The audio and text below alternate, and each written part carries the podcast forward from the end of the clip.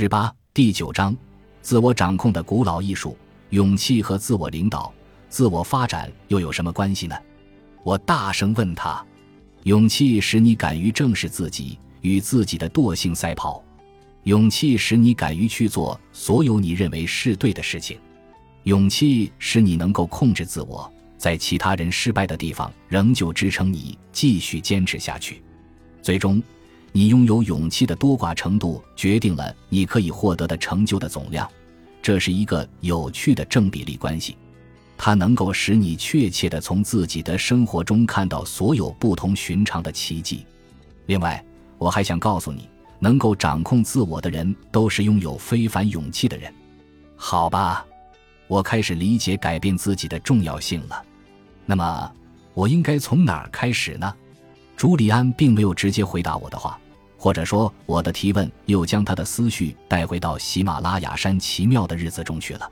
当他复述自己与瑜伽师拉曼的谈话时，我分明能够感受到他对那段生活的眷恋与热爱。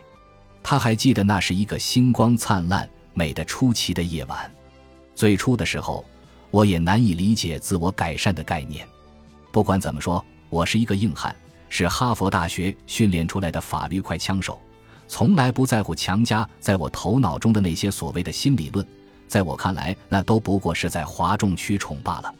可是我错了，我总是固步自封，在那些年头彻底阻碍了自己的人生发展。我在向瑜伽师拉曼学习的过程中，越是努力学习，就越感到痛苦，为我以前曾经的生活而备受煎熬。这也许就是在偿还以前的错误，由此，在我的新生活里，也就更加信奉禅悟的哲学，让心智、身体和灵魂都持续地、永不休止地获得自然的点化，在丰富心性的过程中不断提高。朱利安这样说。为什么这些天以来，我听到这么多次“心智”“身体”和“灵魂”之类的词语？你要是不稍微解释一下，我还真拐不过弯来。这三个词语是你作为人的天赋中非常重要的三部分。简单的说，他们三者之间是相辅相成的关系。比如，不锻炼身体，仅仅注重于提高心智，就只会得到非常空洞的胜利。如果你把心智和身体能力都提升到了最高水平，却没有认真的丰富自己的灵魂，会使自己感到异常的空虚，无法获得满足感。但是，一旦你用出所有的力量来释放本性中这三个部分所有潜能的话，你就会在人生突然开悟的那一刻享受到神圣的狂喜。你的话太让我兴奋了，伙计。至于你这个从哪里开始训练自我的问题，我保证在很短的时间内给你提供很多虽然古老却非常有用的技巧。但是，首先我必须和你一起分享一个实际的例子。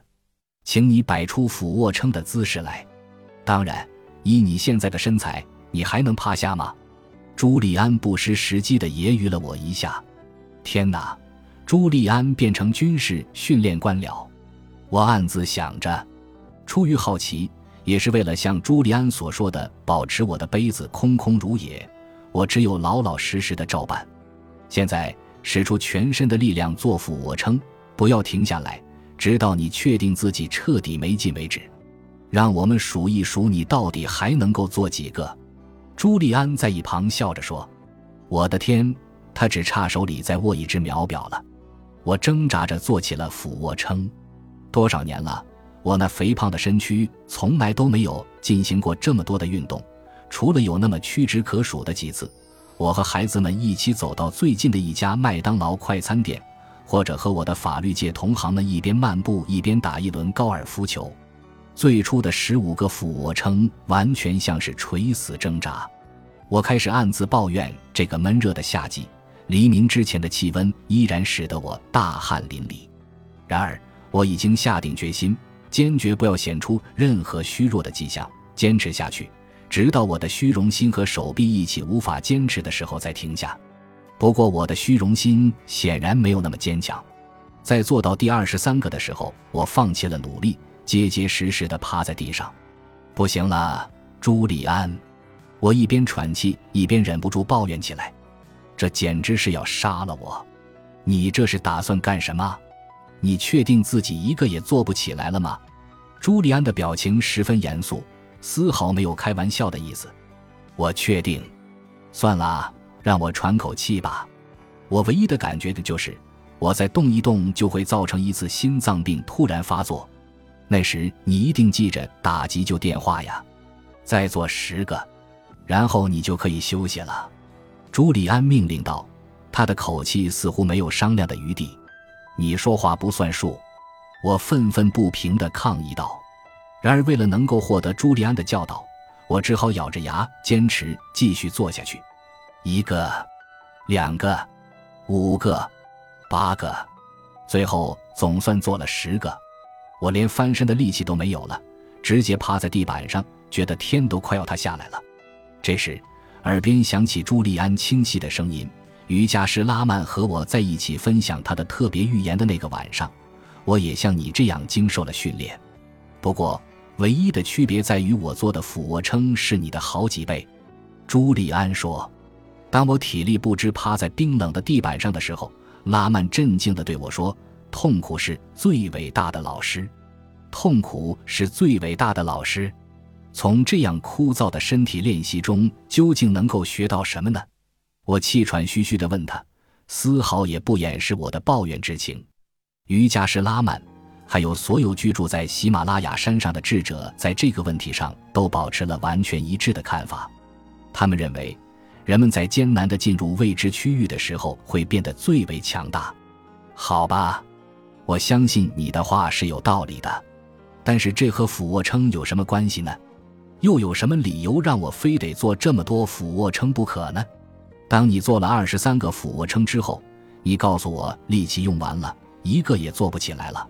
我相信你对我说的话，在你的意识表层中，那真的是你的极限。然而，当我一定要求你再多做几个，你听从了我的话以后，就又多做了十个俯卧撑。这说明了什么呢？朱利安不等我回答，紧接着给出了答案。这说明潜伏在你身体里的力量还有很多，只不过平时他们都在沉睡状态，缺乏足够的刺激将它们一一激活。一旦这些力量醒来，一旦你发现了自身力量源泉的时候，你就会发现自己其实比预想的要强大的多。其实类似的事情在生活中也是屡见不鲜的，比如报纸上会登载一条新闻说，某人因矿难而被深埋在地下半月之久。却能够依靠强大的求生意志而存活下来，或者说一个人从高空坠落，因为掌握好了身体的平衡感而幸免于死。相信你一定读到过这些新闻，不过你通常是把它们当作茶余饭后的街头怪谈，却没有冷静下来仔细想想其中的一些奥妙。这是关于生命的奥妙。当我还是瑜伽师拉曼的学生时，他向我解释了这个基本原理。生命中唯一的极限是你自己给自己设下的。当你勇于从惰性的圈子中跳出来，打破陈规，向未知领域探索，你就开始释放本性中的潜能了。这是走向自我控制的第一步。当你把自己的极限推得更远，就像你在这次小小的事例中做的这样，你就会不断的开发出心智和体力的潜能。那是你从来不曾想也不敢想的东西。而事实上，你原本有足够的能力去获得它，太棒了！我心想。突然，我记起了在最近看过的一本书里说，普通人的个人才能只有很微小的部分得到了利用。如果每个人都把自己沉睡的才能唤醒，那每个人都将是天才。我很想知道，如果我们学会运用能力中其余那些沉睡的部分，我们又能做出什么呢？这个问题让朱利安有些为难。他挠了挠头，想了一下，然后回答道：“你刚才实践了禅悟的技巧，相信我，这种技巧每天都可以使你进步。也许以下这些方面是你近期要努力的事情：努力提高自己的心智，改善身体的健康状况，让自己能够随时做到聚精会神，做那些让你感到恐惧的事情，这样就可以消除心魔，开始拥有无限的精力和无边的热忱。”你还要学会融入大自然，认真观察日出时的动人情景，也可以试着在雨中自由舞蹈。你要坚守自己的目标，每天都朝这个方向行进，这样才能真正成为你梦想成为的那种人。不要害怕出错，要鼓足勇气做你一直想做的事情，而不是自欺欺人的找借口拖延，嫌自己太年轻或者太年老，太贫穷或者太富裕。准备好过一种目标远大、精神活跃的生活。在东方，人们常常会说，机会总是留给有准备的人，而我则深信，生活也偏爱有准备的人。朱利安继续他热情洋溢的谈话，好像是一所大学课堂上的哲学老师，认真分析生活中那些阻碍你的因素，然后想方设法去克服它，从多方面好好反省自己。比如，你是不是害怕演讲，或者在人际关系上有麻烦？你是不是缺乏积极的人生态度，或者需要更多的精力？接着列出一份详细的目录，将自己的弱点一一登记在案。然后有的放矢地改正他们，在工作中容易得到满足感的人们，往往比不思进取的人更加深思熟虑。把时间花在寻根究底上，就可以让你明白自己和所希望的生活之间的差距究竟有多远，还要对眼下的生活状态了若指掌。一旦你看到了自己的弱点所在，那下一步的工作就是要直接面对他们，向自己的恐惧心理开战。中国有句俗话叫做“怕处有鬼”，人们通常会被自己臆想出来的怪物吓傻了。恐惧只不过是你自己在头脑中制造出来的怪物，是一连串的负面意识。所以要克服自己的心理顾忌。如果你惧怕当众演讲，就专门签约进行二十场演讲，哪怕你要为此支付主办方一定的费用。如果你固守陈规，害怕开展新业务。或者想逃避不愉快的人际关系，那就专门给自己制造这方面的挑战环节。只要你迈出第一步，后面的路就好走了。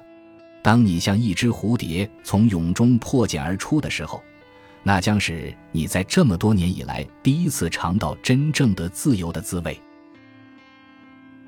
本集播放完毕，感谢您的收听，喜欢请订阅加关注，主页有更多精彩内容。